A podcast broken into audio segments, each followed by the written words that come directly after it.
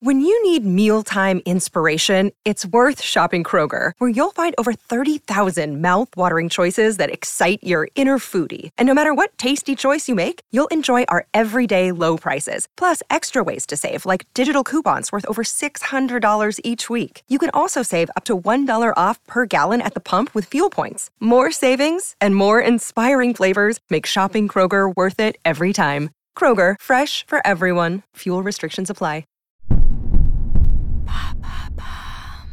Quels sont les acteurs qui sont passés à côté du rôle de leur vie? Merci d'avoir posé la question.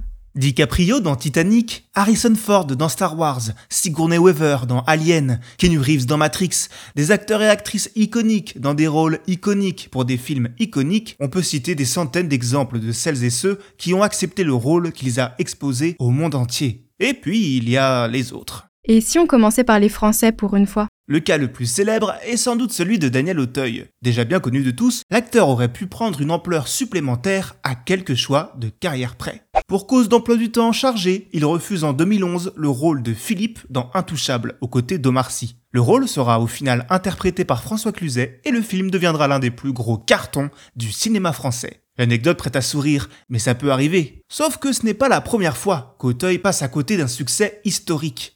À peine 4 ans plus tôt, il refusait déjà, pour des raisons similaires, le rôle de Cadmerade dans Bienvenue chez les Ch'tis, le plus gros succès du box-office français jamais enregistré, avec 20 millions d'entrées. Intouchable, lui, arrive juste après. Mais ne nous acharnons pas. Jean Dujardin aussi a refusé le rôle de Cadmerade après avoir lu le script.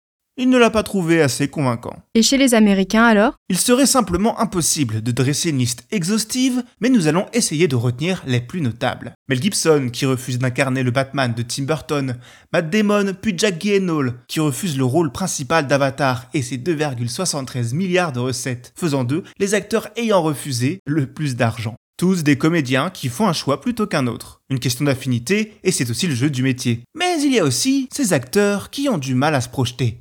Par exemple, quand Peter Jackson propose à Sean Connery d'interpréter le magicien Gandalf dans son adaptation du Seigneur des Anneaux, en lui envoyant le scénario, le comédien le lui renvoie simplement en indiquant qu'il n'y comprend rien. Mais ce n'est pas le seul à manquer de vision. Ah oui, et qui ça? Will Smith, connu pour ses faibles prises de risque et son esquive des rôles de personnages controversés, a simplement décliné le rôle de Neo pour la saga Matrix. Je n'étais pas un acteur assez intelligent pour me faire une idée du film en lisant le scénario.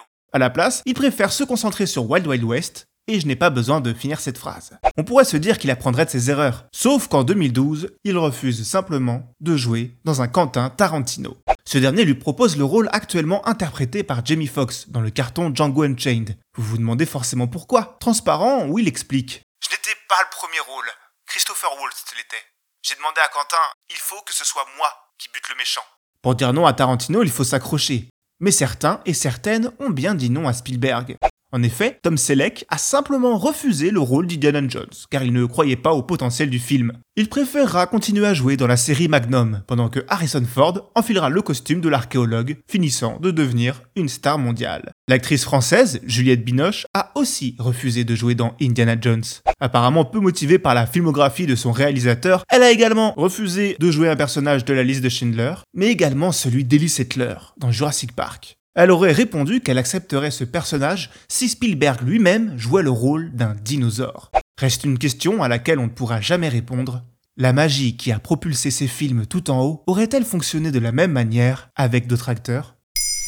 Maintenant, vous savez, un épisode écrit et réalisé par Jonathan Oppard. Ce podcast est disponible sur toutes les plateformes audio.